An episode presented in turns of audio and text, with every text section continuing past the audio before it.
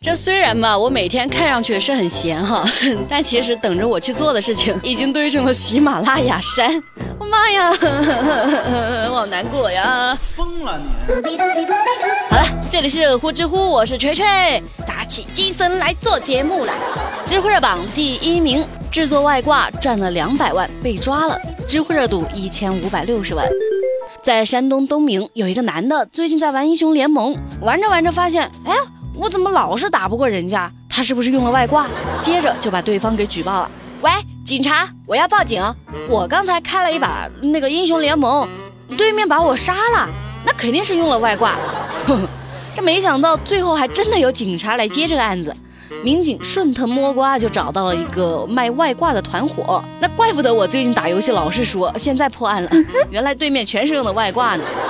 这个开发外挂的人哈叫吴某，今年才二十一岁，那年轻有为呀，已经非法牟利两百多万了，还跟警察炫耀说：“哼，外挂这么复杂的东西，只有我会做。”我又想起了高晓松说的那句话，他说：“你的工资其实不是跟你的劳动成正比的，嗯，而是跟你的不可替代性成正比的，是不是很有道理？那这个做外挂的东西只有他能做，所以他能赚两百多万嘛？”不过可惜，这个外挂小子干的是非法勾当。知乎热榜第二名，熊孩子电梯撒尿导致短路，知乎热度九百七十万。熊孩子真的是无时不在，无处不在啊！他们在春天里，在过年的亲戚家里，现在又出现在了电梯里。七月七号，在广东梅州的某个小区，一个小男孩趁着电梯里没有人，就在电梯口脱裤子撒尿。听见没？还不是脱裤子放屁呢，他直接撒尿。一放假，属于熊孩子的狂欢那就来了，什么都敢做。二十分钟之后，有一个女士走进电梯，就突然发现电梯门口咋突然火花四起啊？吓得赶紧跑出电梯。原来就是这个熊孩子撒尿导致电梯线路短路着火了，维修费超过了一万块钱以上。哎，还好没有造成更严重的后果。我就突然想起了那个广告哈，咋说来着？孩子调皮老不好，多半是惯的。打一顿就好了，嘿嘿嘿嘿，你们说是不是很有道理？知乎热榜第三名，十岁女孩被租客带走，知乎热度一千二百九十万。浙江有个小女孩叫张子欣，今年十岁。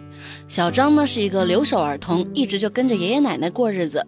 前不久，有一对五十岁左右的广州夫妇就来租小张家的房子。这没住几天，这一对夫妇就对小张的爷爷奶奶提了一个要求，啥呢？他说：“哎，能不能让我带着小张去当我朋友婚礼上的花童？”这什么鬼乱七八糟的？他没想到的是，他爷爷奶奶居然还同意了。好嘛，孩子七月四号被该夫妇带走，七号晚上孩子就失去了联系。这件事儿的最新进展是，七月八号凌晨，梁某华、谢某芳两人，哦，也就是那一对租客哈，这两个人在宁波的某个地方自杀身亡，女孩至今都下落不明。感觉这个案件真的是一片谜团哈。就比如说，这两个夫妇到底有没有带这个孩子去广州参加什么婚礼？他们到底是好人还是坏人？他们又为什么会在宁波自杀？那女孩到底又去哪儿了？真的真的有点懵。现在只希望警察第一件事就是赶快把孩子给找回来，以后无论如何都不能把孩子给借出去啊！这爷爷奶奶心真的太大了。知乎热榜第四名，八十二名逃犯看了抓捕 vlog 之后自首，知乎热度一千一百九十万。七月八号，海南的警察叔叔在网上首发了一个抓捕 vlog，这还真的是很有新意哎，现实版的白夜追凶啊！这个视频就全程记录了海南儋州警方“蓝天行动二号”全线收网的抓捕活动。蓝天行动，哎，名字起来是不是还挺有美感的？给大家解释一下哈，这个蓝天行动就是打击电信诈骗犯罪的。好，重点来了哈，警察把这个视频发到网上。第二天就有多名在逃犯来自首了，在两天不到的时间里，一共有八十二个人投案，厉害厉害！难怪我最近都没有接到过骚扰电话了耶！可以可以可以，老铁双击六六六哈，咱们要给警察叔叔刷游艇哈！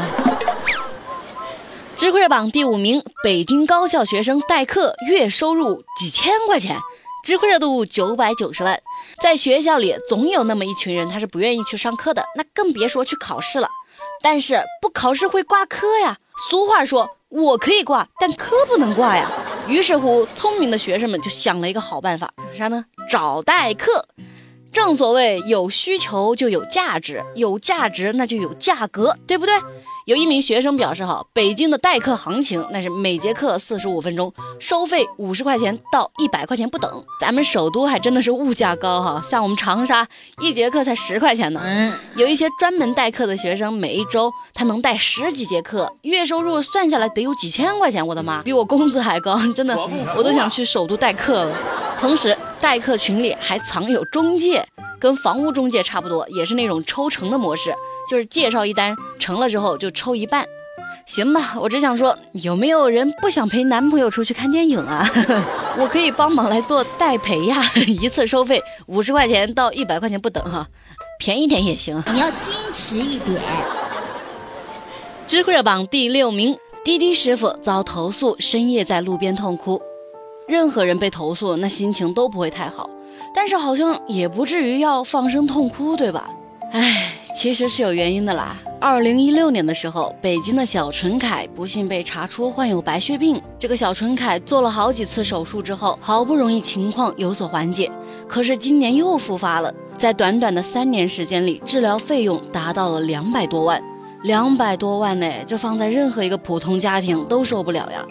小纯凯的爸爸王先生就为了给孩子筹钱治病，想了个办法，啥呢？就想租一个车来跑滴滴赚一点钱。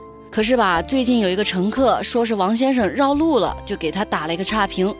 王先生自己解释说，因为自己不太熟悉那段路程，这没办法哈，打了差评还是很难过的，所以就蹲在路边崩溃大哭。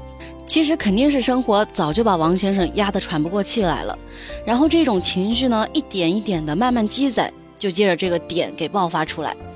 我就想起我们老板其实常说一句话：谁的生活都不容易。